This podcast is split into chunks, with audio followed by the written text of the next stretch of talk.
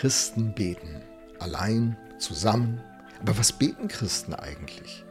Wir werden in diesen nächsten Episoden uns da ein wenig hineinfinden. Irgendwie liegt das ja alles ganz eng zusammen. Christsein und Gebet, das würde auch jeder Mensch, der mit dem Glauben keine Verbindung hat, so erwarten. Christen, ja, die beten. Und so verwundert es nicht, dass der Apostel Paulus mit den Kolossern das Thema Gebet auch anspricht. Aber bevor wir da jetzt beginnen, genau hineinzuschauen, erstmal die Frage an dich. Wie steht es bei dir mit dem Gebet? Betest du eigentlich? Betest du oft oder eher selten oder fast gar nicht? Und worum drehen sich deine Gebete? Was sind die Inhalte, die Themen? Und bist du ein Ausdauerbeter oder nur ein Momentbeter? Wie würdest du dich einschätzen? Gut, kommen wir zu Kolosser 1, Vers 3. Ja, du hast richtig gehört. Der dritte Vers, fast nicht zu glauben.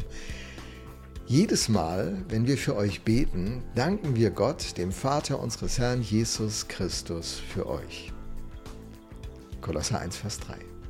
Paulus sagt hier nicht nur, dass er für die Kolosser betet, er sagt, dass sie, also auch Timotheus und die anderen in seinem apostolischen Team, zusammen für die Kolosser beten. Sie haben eine Gebetsgemeinschaft.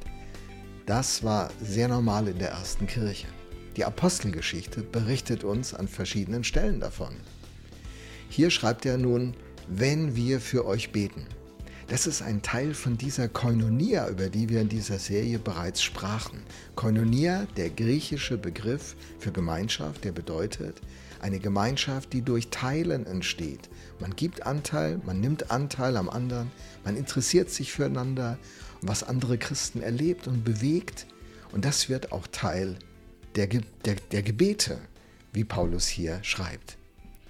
Darüber hinaus kennt die Bibel natürlich auch das Thema des Alleinebetens. Jesus spricht das in der Bergpredigt an, in Matthäus 6, Vers 6 und verweist darauf, dass wenn gebetet wird, man ins stille Kämmerlein, ins Verborgene sich zurückziehen soll.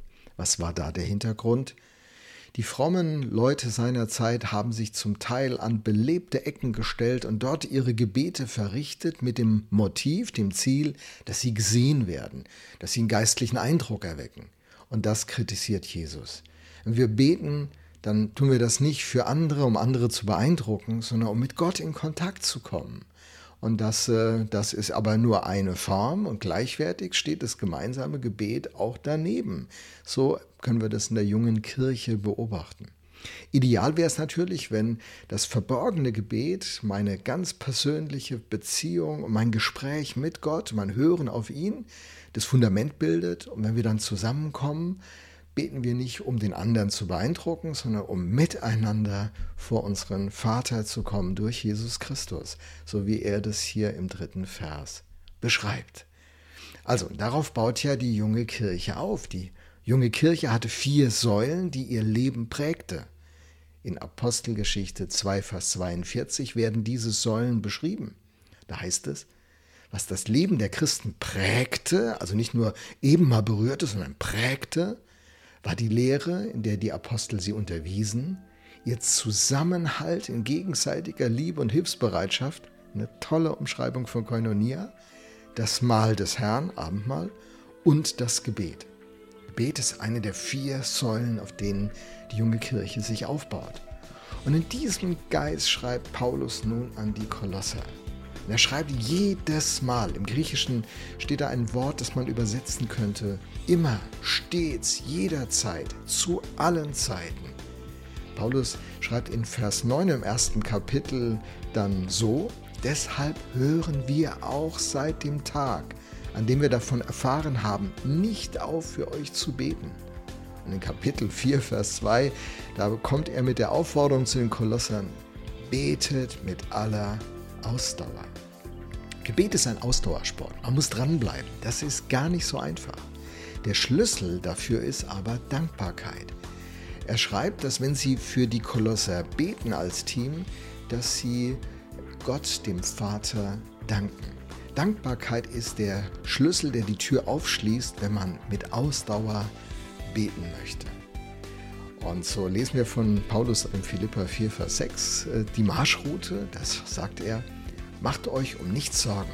wendet euch vielmehr in jeder Lage mit Bitten und Flehen und voll Dankbarkeit an Gott und bringt eure Anliegen vor ihn. Bitten und Flehen, das ist schon recht intensiv und das Fundament, auf dem alles steht, ist Dankbarkeit. Zwei Fragen aus dem Text heute an dich. Mit wem betest du? Für was betest du? Und dann zweitens, nutzt du Dankbarkeit, um die Möglichkeiten des Gebets aufzuschließen? Das war natürlich noch nicht alles, es gibt noch viel mehr zu sagen und ich freue mich auf den Rest der Woche mit euch.